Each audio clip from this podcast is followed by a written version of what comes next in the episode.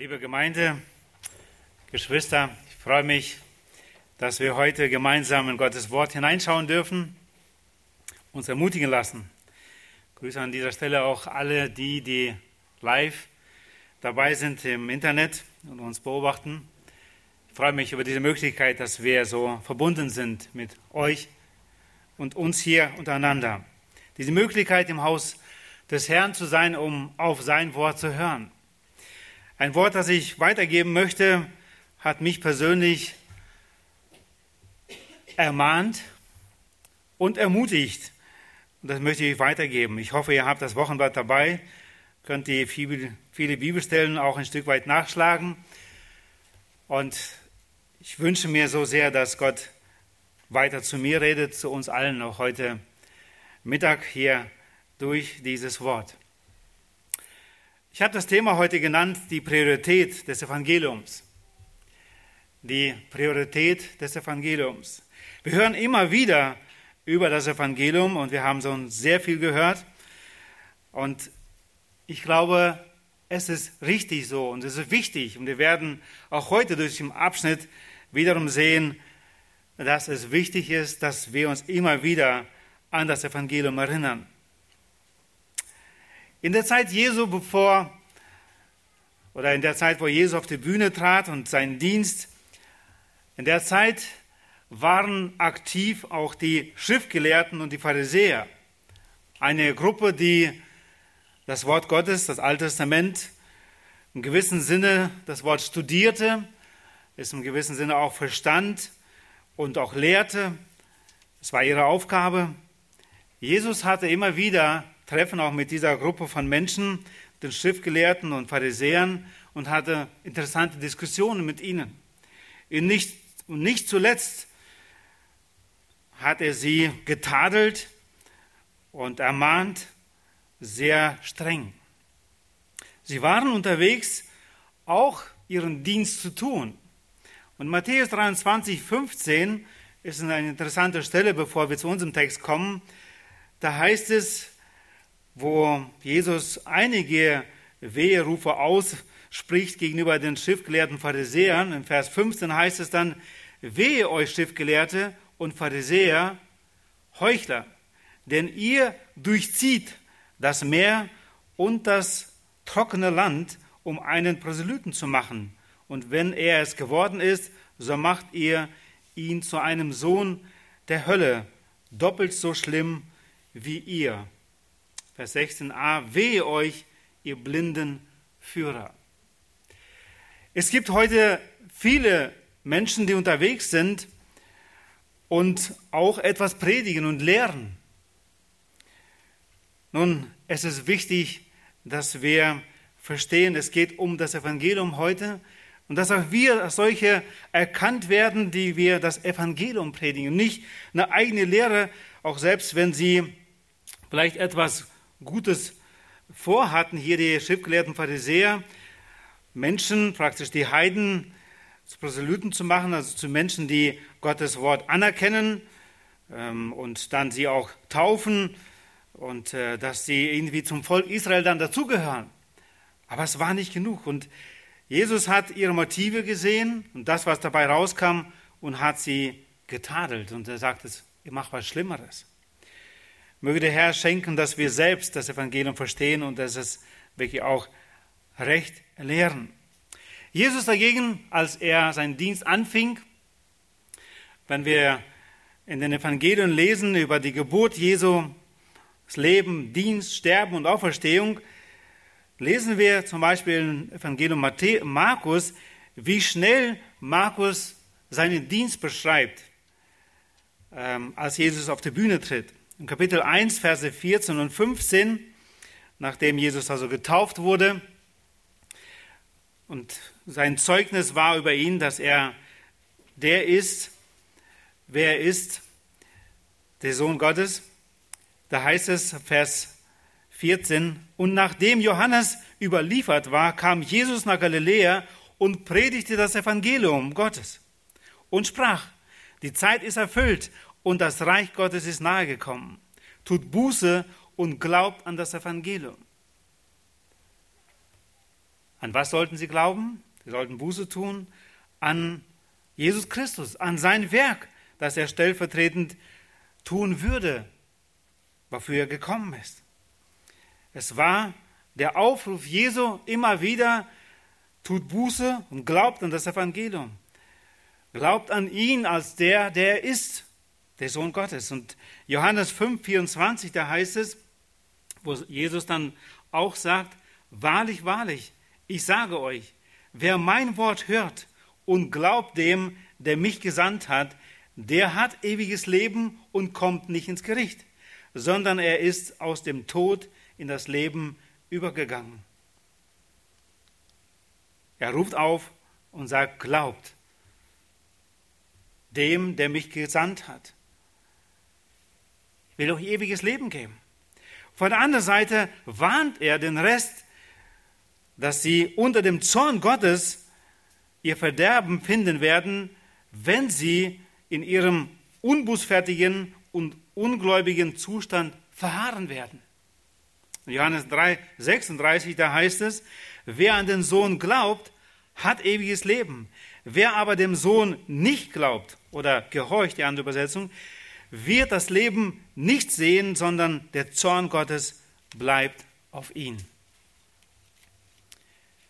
Jesus selbst war unterwegs, er verkündigte das Evangelium. Er wählte sich zwölf Jünger, die er auch aussandte, das Evangelium vom Reich Gottes zu predigen, zu lehren. Dann lesen wir, dass er weitere 70 Jünger erwählte und auch sie zu zweit aussandte. Da heißt es zum Beispiel in Lukas 10, Vers 1, dass sie das Reich Gottes verkündigten. Wohin? Und sandte sie zu zwei vor seinem Angesicht her in jede Stadt und jeden Ort, wohin er selbst kommen wollte. Es war das Anliegen unseres Herrn, dass die Botschaft vom Reich Gottes, dass es Vergebung gibt in Christus, weit möglichst ausgetragen wird in jede Stadt und in jeden Ort. Und dieses Anliegen unseres Herrn hat sich auch nicht verändert. In Matthäus 28 lesen wir, wie Jesus, bevor er zu seinem Vater ging, den Jüngern sagt, geht nun hin und macht alle Nationen zu Jüngern. Dieses Anliegen ist, oder dieser Auftrag ist geblieben. Und wir befinden uns heute auch noch in diesem Auftrag. Die Priorität des Evangeliums. Und als erstes möchten wir diesen Text lesen, diese vier Verse aus 1. Korinther 15, ab Vers 1, wo Paulus nochmal sehr deutlich über der Verstehung spricht im großen Ganzen, aber er fängt nochmal an in den ersten vier Verse und spricht über das Evangelium. Da heißt es, ich erinnere, oder ich tue euch aber, Brüder, kund, das Evangelium, das ich euch verkündigt habe, das ihr auch angenommen habt, in dem ihr auch steht, durch das ihr auch errettet werdet, wenn ihr festhaltet, mit welcher Rede ich es euch verkündigt habe. Es sei denn, dass ihr vergeblich zum Glauben gekommen seid. Denn ich habe euch vor allem überliefert, was ich auch empfangen habe, dass Christus für unsere Sünden gestorben ist nach den Schriften und dass er begraben wurde und dass er auferweckt worden ist am dritten Tag nach den Schriften. Als erstes wollen wir unseren Fokus auf Vers 1 richten. Und ich habe diesen Vers als ersten Punkt überschrieben, das gepredigte Evangelium. Ich erinnere euch aber, ihr Brüder, an das Evangelium, das ich euch verkündigt habe, das ihr auch angenommen habt, in dem ihr auch fest steht. In diesem kleinen Abschnitt der Schrift, den wir gerade gelesen haben, diesen Vers, befindet sich eine großartige Wahrheit, die jeder von uns immer wieder entdecken muss. Das Evangelium. Es ist nicht nur eine einführende Botschaft, um ein Christ zu werden, das Evangelium, sondern es ist wichtig, dass wir erkennen, dass es die Botschaft unseres ganzen Christentums ist. Es gibt viele Wahrheiten im Bereich des Christentums, die es zu erforschen gilt. Doch bleibt die Botschaft unserer Erlösung, das Mittel unser, unseres Fortschritts in der Heiligung, die Quelle der Kraft für den leidenschaftlichen Dienst unseres Herrn, das Evangelium. Errettung, dann aber auch das Leben in der Heiligung, aber auch damit wir leidenschaftlich unseren Dienst tun können, bleibt das Evangelium. Und das heißt, das Evangelium von Christus. Wenn wir Römer 1, Vers 16 lesen, da sagt Paulus, denn es ist Gottes Kraft zur Errettung für jeden, der glaubt. Und dieser Vers 1 macht auch deutlich, dass der Apostel das Evangelium der Gemeinde in Korinth bereits gepredigt hat. Es heißt hier, das verkündigte und angenommene Evangelium. Ich erinnere euch aber, ihr Brüder, an das Evangelium, das ich euch verkündigt habe. Er hat es bereits getan. Und 1. Korinther 4, Vers 15, da erinnert Paulus sie und sagt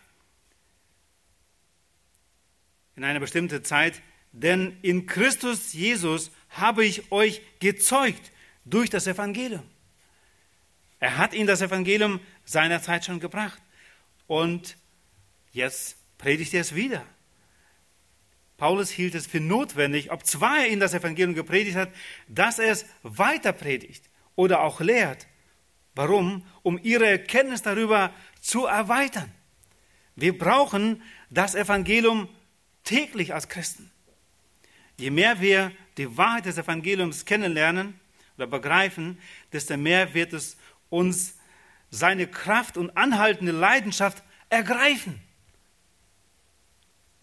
Und wir werden nicht schweigen können, wie wir es im Leben von Paulus sehen.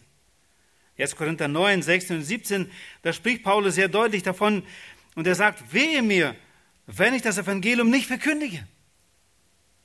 Und in Titus 1, Verse 2 und 3 heißt es, in der Hoffnung des ewigen Lebens, das Gott, der nicht lügt, vor ewigen Zeiten verheißen hat. Zu seiner Zeit aber hat er sein Wort geoffenbart durch die Predigt, die mir nach Befehl unseres Heiligen Gottes anvertraut worden ist. Paulus war sich, war sich bewusst, es ist eine Botschaft, eine Hoffnung, die er predigen darf, von einem Gott, der nicht lügt. Und ihm war es bewusst, dass Gott ihm dieses Evangelium anvertraut hat. Und deswegen ist er verpflichtet, es auch weiterzugeben. Nach der Verkündigung des Evangeliums in Korinth sind Menschen zum Glauben gekommen. Hier heißt es, dass ihr auch angenommen habt, indem ihr auch fest steht. 1. Korinther 1, 17, in einer Zeit, wo es verschiedene Spaltungen gab, auch da in Korinth, und einzelne sich berufen auf Paulus, auf Apollos und Jesus und so weiter, da sagt Paulus sehr deutlich, was seine erste Aufgabe war, wo er seinen Auftrag sah, in Kapitel 1, Vers 17, denn Christus hat mich nicht ausgesandt zu taufen, sondern das Evangelium zu verkündigen, nicht in Redeweisheit, damit nicht das Kreuz Christi zunichte gemacht werde. Vers 18, denn das Wort vom Kreuz ist denen, die verloren gehen, Torheit, uns aber, die wir errettet werden, ist es Gottes Kraft.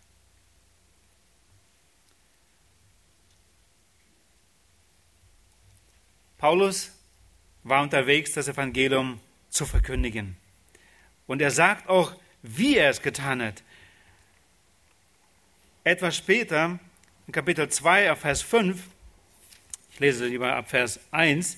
Da spricht Paulus nochmal darüber, was ich glaube sein Geheimnis war, warum er überhaupt Erfolg hatte. Kapitel 2, Vers 1. Und ich, als ich zu euch kam, Brüder, kam ich nicht, um euch mit vortrefflichen Vortrefflichkeit der Rede oder Weisheit das Geheimnis Gottes zu verkündigen denn ich nahm mir vor, nichts anderes unter euch zu wissen, als nur Jesus Christus und ihn als gekreuzigt. Und ich war bei euch in Schwachheit und mit Furcht und in vielen Zittern. Und meine Rede und meine Predigt bestand nicht in überredenden Worten der Weisheit, sondern in Erweisung der, des Geistes und der Kraft, damit euer Glaube nicht auf Menschenweisheit, sondern auf Gottes Kraft beruhe. Ich glaube, dass das das Geheimnis war, warum Paulus so einen Erfolg hatte. Er war sich bewusst, wer er selbst ist. Ein Sprachrohr, als jemand, der diese Evangelium weitersagt und er sagt von sich, ich habe es getan in Schwachheit, mit Zittern. Aber er glaubte, dass dieses Wort, dieses Evangelium in sich die Kraft hat, Menschen zu retten. Und deswegen hat er es gepredigt und gelehrt und Menschen kamen zu glauben.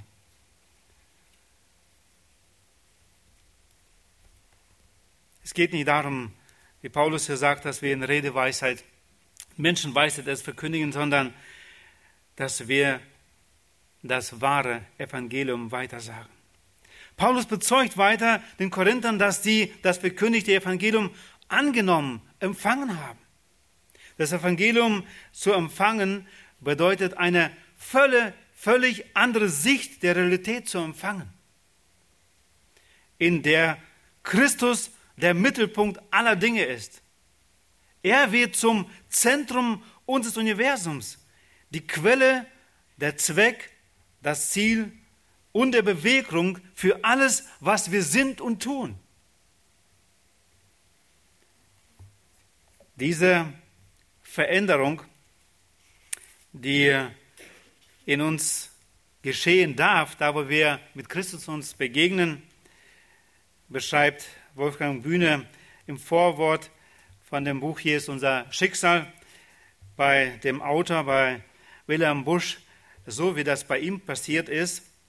Und er sagt, obwohl Wilhelm Busch aus einer bekannten Pastorenfamilie stammte, war er in jungen Jahren alles andere als religiös. Wenn man ihm als junger Offizier im Ersten Weltkrieg gesagt hätte, du wirst einmal in Kirchen predigen, dann hätte er es laut Hals gelacht und abgewunken, denn Gott interessierte ihn damals nicht. Das wurde allerdings anders, als er Monate später in einer Gefechtspause beim Vormarsch auf Verdun seine Kameraden einen dreckigen Witz erzählte. Doch der konnte nicht mehr lachen, weil ihm im selben Moment ein feindlicher Granatsplitter mitten ins Herz getroffen hatte. Er brach tot zusammen. Er sagt weiter, William Busch, ich sehe mich noch an diesem Straßengraben stehen, als es mich wie ein grelles Licht, heller als der Atomblitz überfiel. Der steht jetzt vor dem heiligen Gott. Und die nächste Feststellung war, wenn wir jetzt andersrum gesessen hätten, dann hätte es mich erwischt und dann stünde ich jetzt vor Gott. Da lag mein toter Freund. Und nach langen Jahren faltete ich zum ersten Mal die Hände und betete nur, lieber Gott, lass mich nicht fallen, ehe ich weiß, dass ich nicht in die Hölle komme.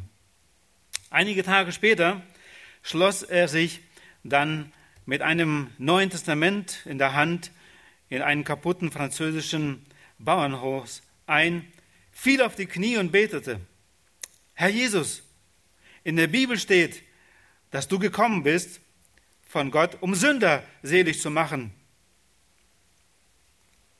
ich bin ein Sünder. Ich kann dir auch in der Zukunft nicht versprechen,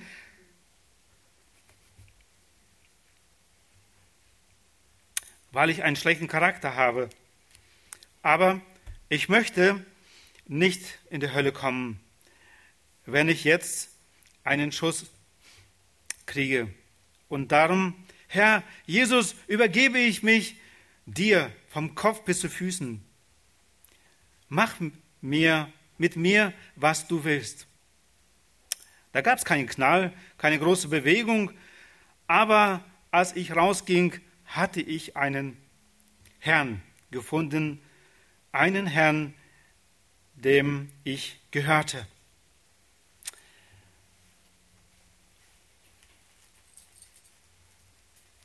Es wurde alles anders bei ihm nach diesem Gebet. Und dieses Wunder der Gnade durfte Wilhelm Busch erleben.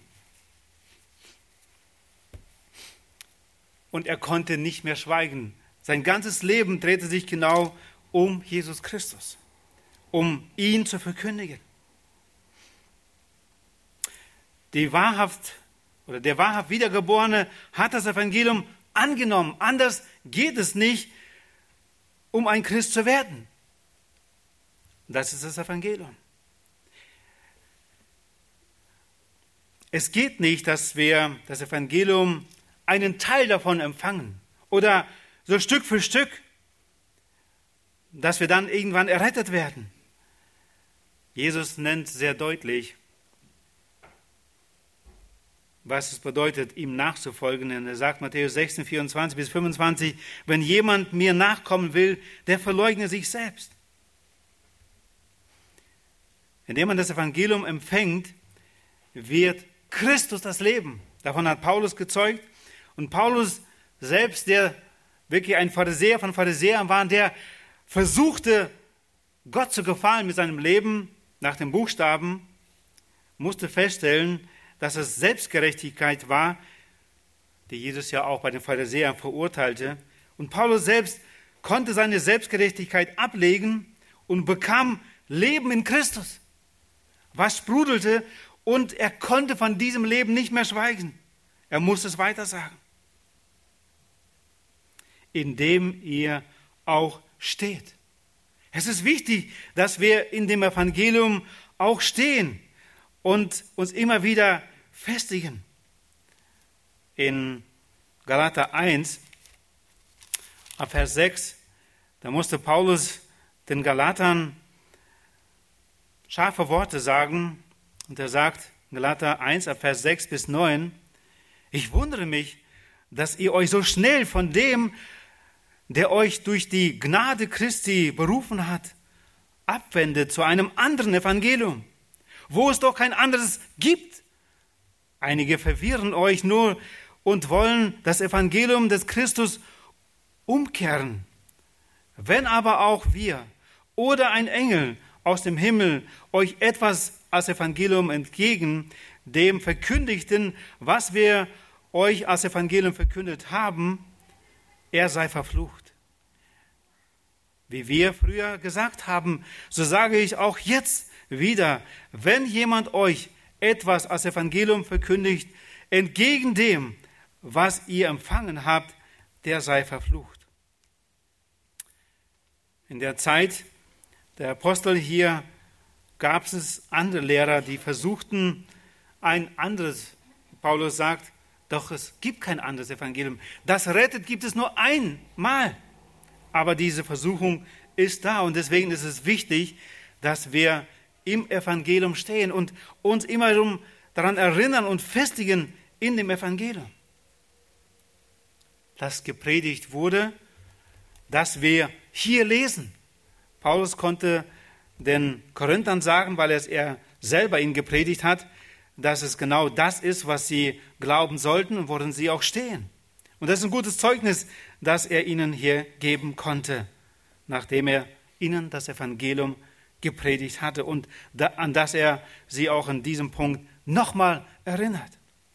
Als zweitens, wenn wir Vers 2 uns anschauen, die erste Hälfte, da heißt es, durch das ihr auch gerettet werdet, wenn ihr an dem Wort festhaltet, das ich euch verkündigt habe. Und ich habe diesen Vers überschrieben, das rettende Evangelium. Evangelium, durch das ihr auch gerettet werdet. Diese Wahrheit ist die größte Offenbarung an den Menschen, durch die Menschen gerettet werden. Es ist das Evangelium. Und es gibt die biblischen Wahrheiten, die wir eventuell falsch verstehen und unser Leben eventuell dann auch wir falsch leben, weil wir diese Wahrheiten falsch verstanden haben, aber die haben nicht eine Bedeutung auf ewig, auf unsere Ewigkeit. Wir werden trotzdem gerettet. Ich hoffe, dass wir auch diese Wahrheiten weiter kennenlernen und, und äh, wachsen wollen und auch in der, Kenntnis, in der Kenntnis wachsen, dass wir da nicht stehen bleiben. Aber das Evangelium falsch zu verstehen, bedeutet alles falsch zu verstehen. in unserem Text heißt es hier, indem ihr, also durch das Evangelium, dass ihr auch gerettet werdet. Mit einem Verb wird dieses Wort hier beschrieben, in der Gegenwartsform wird es übersetzt, welches beides bestimmt einen gegenwärtigen Prozess und eine zukünftige Wirklichkeit. Die Schrift spricht von drei Zeitformen unserer Rettung. In der Vergangenheit rettet Gott den Gläubigen von der Verdammnis der Sünde. Und dies geschah im Moment der Bekehrung. Und Paulus sagt in Römer 5, Vers 1, da wir nun gerechtfertigt worden sind aus Glauben, so haben wir Frieden mit Gott durch unseren Herrn Jesus Christus. Wir sind gerettet in der Vergangenheit. Zweitens, in der Gegenwart erfahren wir Schutz von der Macht der Sünde durch das Evangelium. Wir befinden uns in einem Prozess der Heiligung. Wir erfahren, wie Gott in uns wirkt, sowohl das Wollen, so auch das Vollbringen, nach seinem Wohlgefallen. Durch Prüfungen und Trübsale, Segnung und Zucht gestaltet der Herr uns in sein Ebenbild. Und dieser gewisse Schutz ist einfach da. Wir müssen nicht mehr sündigen. Und das ist das, wer uns rettet in der Gegenwart. Nicht jede Prüfung, die Gott zulässt, bestehen wir. Wir fallen. Wie wir gerade auch im Gebet von Matthias gehört haben. Ja, wir fallen und wir brauchen Vergebung. Wir brauchen täglich das Evangelium. Wir persönlich, die wir schon 40 und mehr Jahre mit Christus leben, brauchen das Evangelium. Wir brauchen das Evangelium, um anderen zu predigen, aber auch anderen anzunehmen, der uns vielleicht mit Unrecht behandelt. Es ist wichtig, dass wir im Evangelium entgegenhalten und sagen, ja, ich vergebe. Ich bin vergeben worden und ich vergebe. Und dabei denken wir an Jesus Christus, der selbst ungerecht behandelt wurde. Er wurde gepeinigt für unsere Schuld. Er hat vergeben, er hat gebetet. Und wir brauchen immer wieder in der Gegenwart unseren Blick auf das, was Jesus für uns getan hat. Auf das Evangelium, wie Jesus unsere Schuld getragen hat. Und drittens, wir brauchen das Evangelium, wenn wir in die Zukunft schauen. Wir als Gläubige sind von der Sünde befreit. Und in der Zukunft werden wir in der Herrlichkeit Gottes sein und wir werden nichts mehr mit der Sünde zu tun haben. Und wir dürfen uns heute schon freuen auf diese Zeit mit unserem Retter Jesus Christus bei unserem Schöpfer. Die größte Verheißung des Evangeliums ist unsere Erlösung. Und da dürfen wir uns heute freuen. Wilhelm Busch zitiert etwas später von einem Mann ein Zeugnis, der hieß Amsel. Er erzählt von ihm, die Erfahrung von ihm. Er war ein Bergarbeiter. Ein Stein hat ihn erwischt und er wurde leider querschnittsgelähmt, gelähmt. Ohne, ohne jede Hoffnung auf Besserung schimpfte er natürlich und war ein hatte einen schrecklichen Zustand. Er war mit seinen Freunden zusammen, trank viel Alkohol, versuchte das irgendwie wegzudenken. Wilhelm Busch besuchte ihn Aber das war so ein katastrophaler Zustand, dass er selber noch nicht mal ihm was sagen konnte. Aber er durfte beten. Später haben seine Freunde ihn gebracht, um das Evangelium zu hören unter den Männern. Er hörte es Tag für Tag. Nach circa drei Monaten kam er zum Glauben. Kurz vor dem Tod von diesem Amsel besuchte Wilhelm Busch ihn nochmal und er fragte ihn, Amsel, wie geht's? Ach, sagt er, seitdem mein Leben Jesus gehört, seitdem ich Vergebung meiner Sünde habe, seitdem ich ein Kind Gottes bin, da ist, mein, da ist in meinem Hause jeder Tag wie der Tag vor Weihnachten. Ich sterbe bald. Und dann gehe ich durch das Tor und stehe vor Gott. Dann will ich vor ihm niederfallen und will ihm danken, dass er mir die Wirbelsäule gebrochen hat. Wilhelm Busch sagt zu ihm, Hamsel, ist das nicht zu viel? Nein, sagt er, ich wäre geradeaus weiter in der Hölle gelaufen, aber der Herr hat mich aufgehalten. Durch Jesus bin ich ein glückliches Kind Gottes. Und das ist diese Freude auf die Zukunft. Vielleicht haben wir Jesus kennengelernt, nicht durch so einen tragischen Vorfall. War das Gnade, dass wir früher Gott kennengelernt haben, aber wir dürfen uns freuen auf die Errettung. Ob es in Krankheit ist, in vielen Schwierigkeiten, selbst in Depressionen, dürfen wir auf Christus schauen. Und wir dürfen als Gerettete nicht nur zurückschauen, unsere Rettung, was wir hatten. In der Gegenwart dürfen wir in diesem Prozess der Heiligung leben. Wir sind schon gerettet. Und Gott lässt bestimmtes zu, um dieses Wachstum in uns zu verbringen, dass wir abhängig werden von ihm. Und wir dürfen wissen, er wird uns auch da durchführen.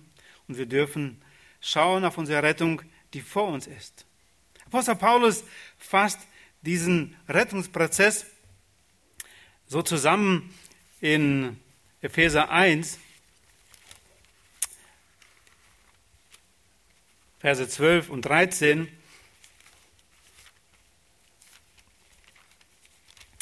Und freut sich, dass er das so sagen kann. Er ist überwältigt von der Gnade Gottes überhaupt für uns Menschen. Er sagt in Verse 12 und 13,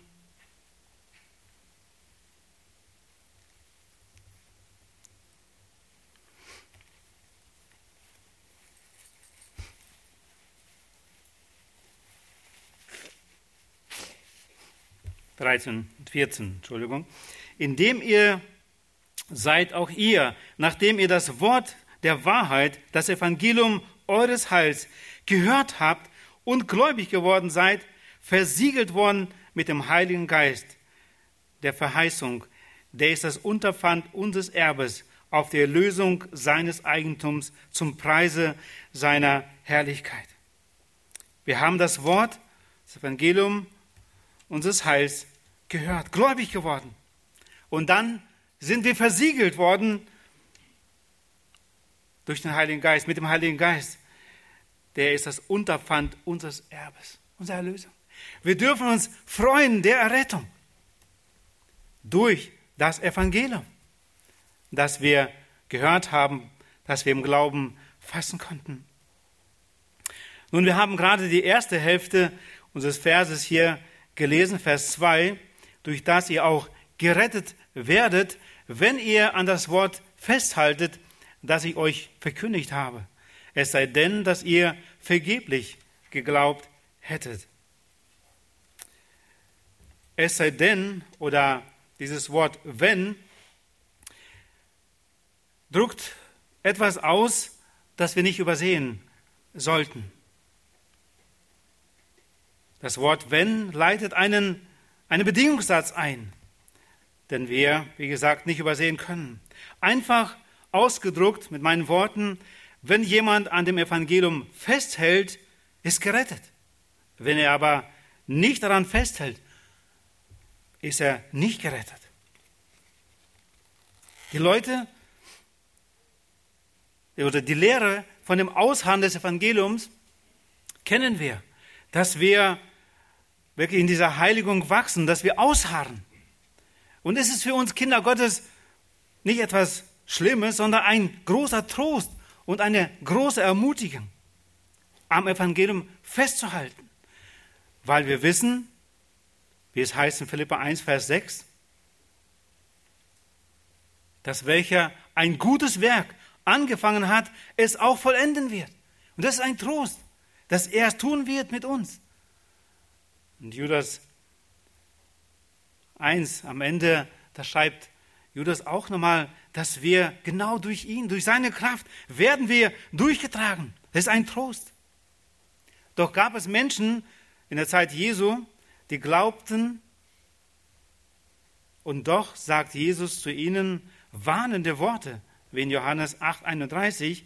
Jesus sprach nun zu den Juden, die ihm geglaubt hatten, wenn ihr in meinem Wort bleibt, so seid ihr wahrhaft meine Jünger.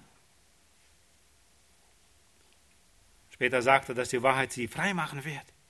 Oder in der Bergpredigt sagt Jesus oder warnt Jesus in Matthäus 7, Verse 21 bis 23, lesen wir Vers 21, nicht jeder, der zu mir sagt, Herr, Herr, wird in das Reich der Himmel hineinkommen, sondern wer den Willen meines Vaters tut, der in den Himmel ist.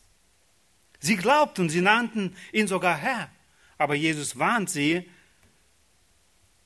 dass nur die hineingehen werden, die den Willen seines Vaters tun werden.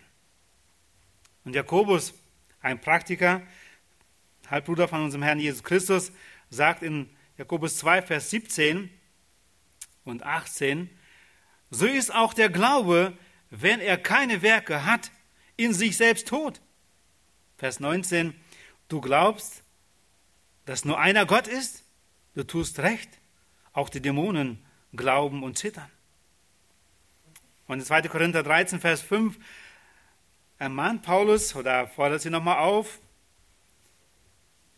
sich zu prüfen. Da heißt es, prüft euch, ob ihr im Glauben seid. Untersucht euch. Und da, wo wir uns untersuchen und schauen und merken, wie Gott uns führt und leitet, wie er uns überführt hat von Sünde. Da, wo wir mit unserer Schuld zu Christus gekommen sind und er hat sie getragen. Wir dürfen es im Glauben fassen. Nicht auf uns brauchen wir schauen, sondern auf Christus. Wir prüfen und sagen, danke Herr. Du hast unsere Schuld getragen und wir dürfen uns freuen, dieser vergeben. Aber wenn es nur etwas Gelerntes ist, was du selbst nie erfahren hast, wo du nie sagen konntest, der Herr ist mein Heiland geworden. Vielleicht hast du nur gelernt zu beten, vielleicht auch christlich irgendwie zu leben, bestimmte Moral einzuhalten. Das wird dir nicht nützen. Es ist wichtig, dass du das an das Evangelium geglaubt hast. Deswegen ist es wichtig, das Evangelium zu verstehen. Und anschließend in Verse 3 und 4 fasst Apostel Paulus nochmal es zusammen. Was ist das Wichtigste im Evangelium? Wie kann man es kurz in einem Satz zusammenfassen? Da heißt es, denn ich habe euch zuallererst das überliefert, was ich euch empfangen habe. Und dann kommt der weitere Satz, das Evangelium, aber ich bleibe kurz bei dem ersten Satz hier stehen. Ich habe diesen Punkt genannt, das Wichtigste am Evangelium. Es geht einmal darum, was ist das Evangelium? Und Paulus sagt zuallererst, ich habe dieses Evangelium, wovon er immer noch spricht von Anfang an, empfangen. Ihm war es wichtig, dass, das, dass er es zuallererst als erste Botschaft ihnen sagt in Korinthern, aber dann sagt er auch sehr deutlich, ich habe es empfangen. Das Erste, dass er es ihnen gesagt hat, spricht von dieser Priorität des Evangeliums, dass er ihnen erst die Rettung wichtig macht. Und da heißt es sehr deutlich von Apostel Paulus, wie er ihnen das gebracht hat in Galater 1, Vers 11, und 12, wenn wir das nochmal aufschlagen. Ich tue euch aber kund, Brüder, dass ich, dass das von mir verkündigte Evangelium nicht von menschlicher Art ist. Ich habe es nämlich weder von einem Menschen empfangen noch erlernt, sondern durch Offenbarung Jesu Christi. Paulus war sich sicher, es ist nicht etwas Gelerntes. Es ist nicht, nicht, was ihm gefällt, was er jetzt predigt oder lehrt. Es war das Evangelium, das er empfangen hat durch Christus von ihm. Und dass er dieses auch in einer Priorität weiter sagt, als allererstes habe ich es euch kundgetan, dieses Evangelium. Und wenn wir weiterlesen im Text, was ist dieses Evangelium zusammengefasst? Dass Christus für unsere Sünden gestorben ist nach den Schriften und dass er begraben wurde und dass er auferweckt worden ist am dritten Tag nach den Schriften.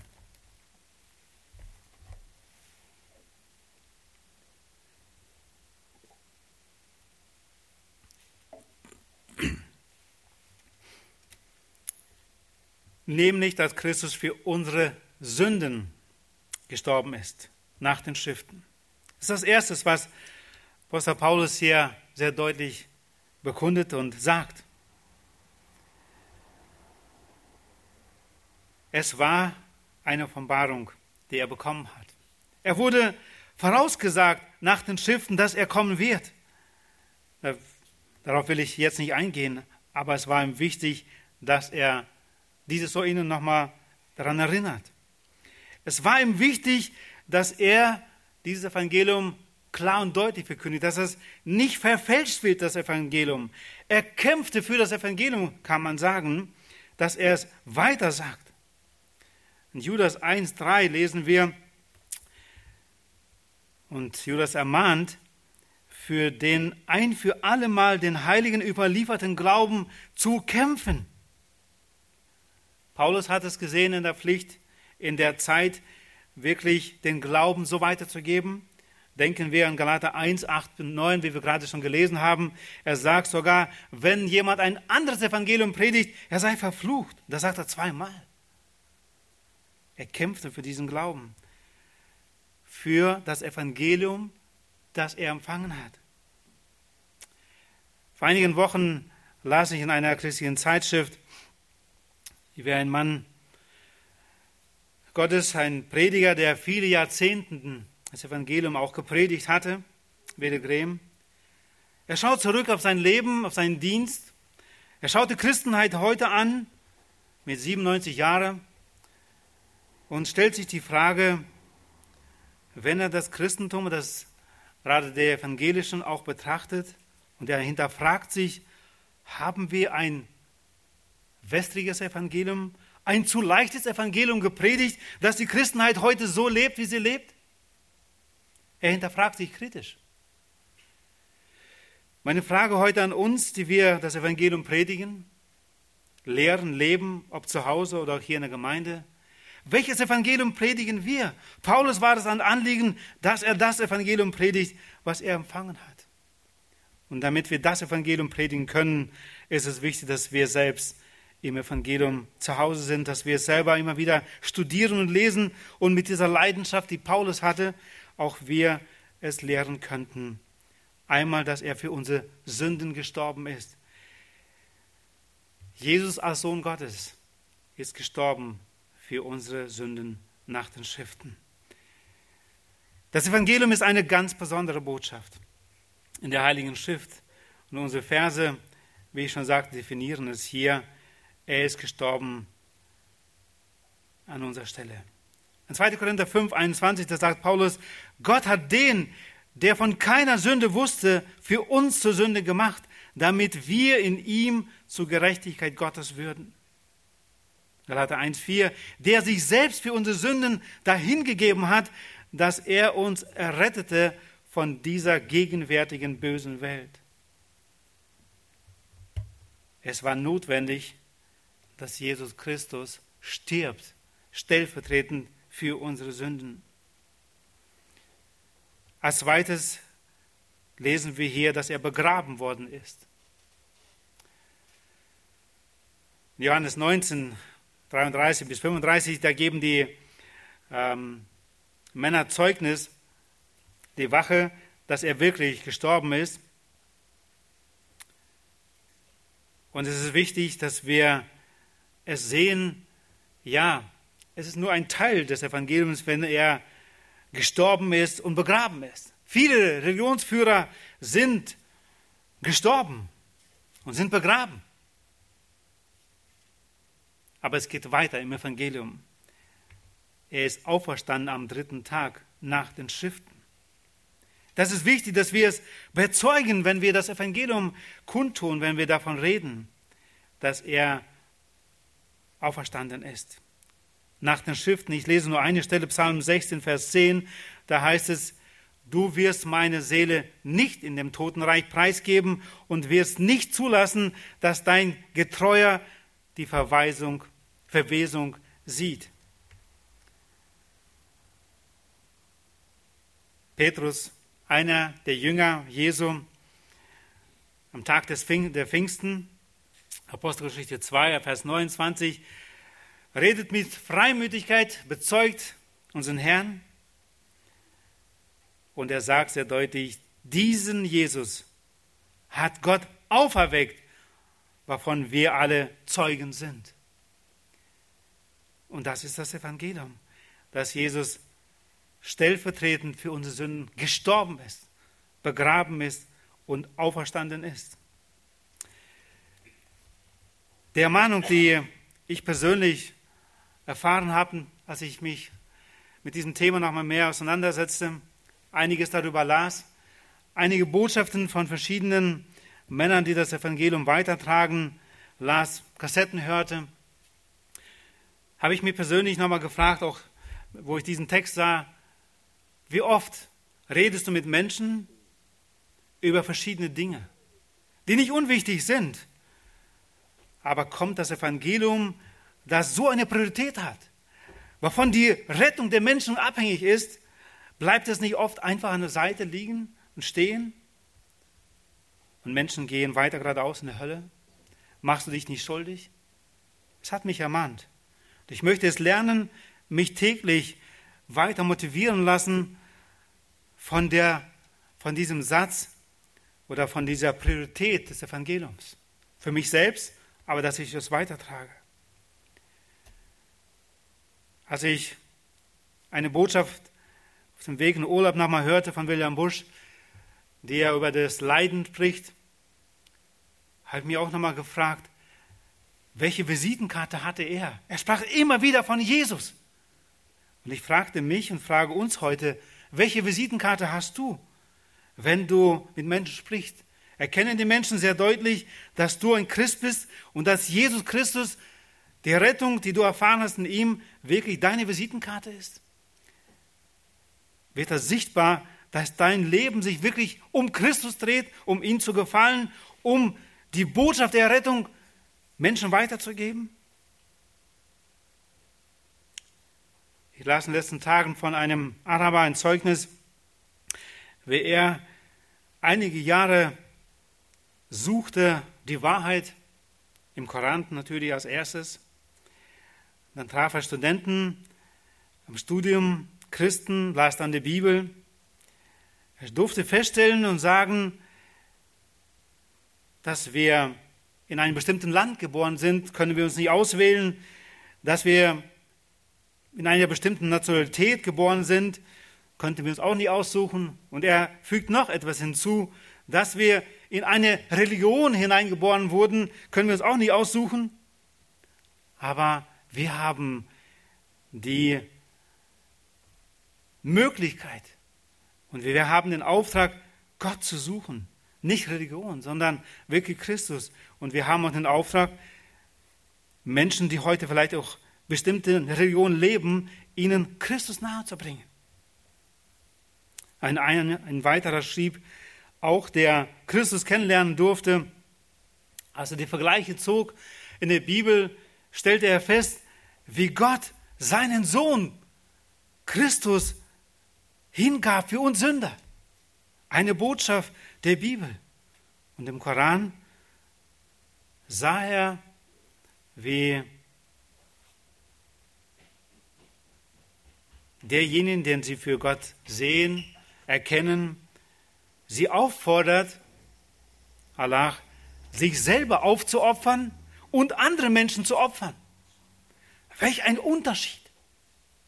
Gott gibt seinen Sohn und hier fordert jemand einen auf, sich selber zu opfern und dann auch andere mit in den Tod zu reißen, die nicht so glauben wie er selbst.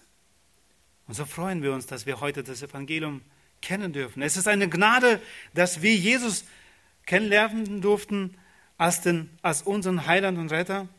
Und unsere Aufforderung heute an uns, dass wir dieses Evangelium weitertragen. Da, wo wir sind, da, wo Gott uns hingestellt hat. Möge der Herr uns dabei helfen, in diesem Auftrag nicht müde zu werden, dieses Talent umzusetzen, was Gott uns gegeben hat. Amen. Ich würde gerne mit euch, mit uns noch beten. Stehen wir dazu eine Möglichkeit auf.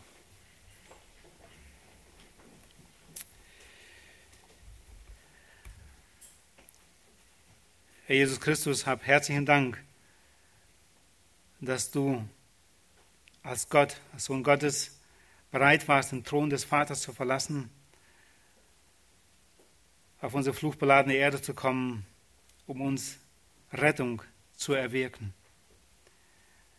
Dass du stellvertretend dich hingabst für uns Sünder, damit jeder, der an dich glaubt, Leben bekommt aus dir, ewiges Leben, damit er gerechtfertigt wird vor deinem heute unserem Vater.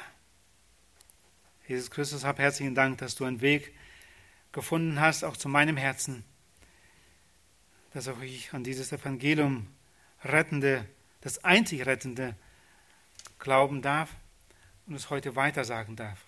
Und ich möchte dich bitten, Herr, vergib, wo ich es verschwiegen habe, die Hauptbotschaft des Evangeliums weiterzugeben. Lehre du mich zu leben, so dass Menschen mich fragen nach dem, was mich ausmacht, dass ich ihnen es sagen kann. Lehre es mir weiterzugeben, dass du es gebrauchst in deiner Kraft, dass Menschen daran glauben, gerettet werden. Danke, Herr, für die Ermahnung, aber auch für die Ermutigung. Danke, dass wir wissen dürfen, dass du der Erste bist, der du Menschen retten willst, mit denen du die Ewigkeit verbringen willst. So möchte ich bitten, hilf du uns auch, unsere Zeit, unsere Kraft, unser Geld dafür einzusetzen, dass wir das Evangelium weitertragen und dass die Zahl der Anbeter multipliziert wird, dass du mehr Ehre bekommst. Hier an diesem Ort, in Berlin, und weit darüber hinaus unserer Stadt und unseres Landes. Danke, dass du uns dazu befähigst und uns dafür ausrüsten möchtest. In Jesu Namen, Vater. Amen.